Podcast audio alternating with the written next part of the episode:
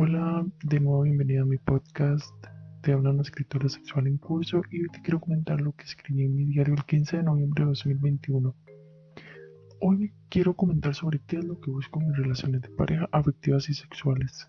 Es muy bueno preguntarte, preguntarse esto y creo que suelo buscar que me escuchen, cariño, respeto, comprensión y tiempo para conversar. También sentir que puedo confiar y que confían en mí aunque no ha sido sencillo tener claro en mi vida qué es eso realmente,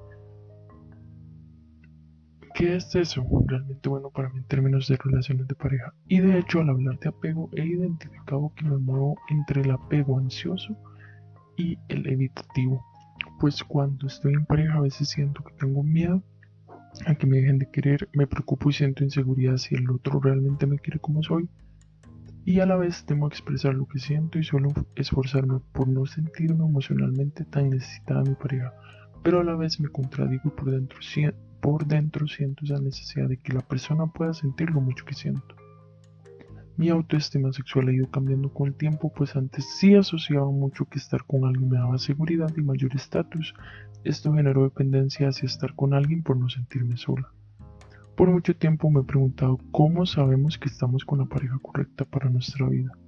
Entonces antes solía confundir el tema de estar con una persona si realmente se ama o era por estar y eh, tener experiencias sexuales. Creía que el medio para que alguien quisiera estar conmigo era satisfacer las necesidades sexuales y listo. Eso es realmente jodido, pues no es así.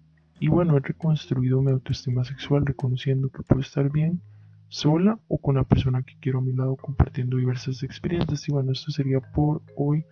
Quería compartirte esto y gracias por escucharme.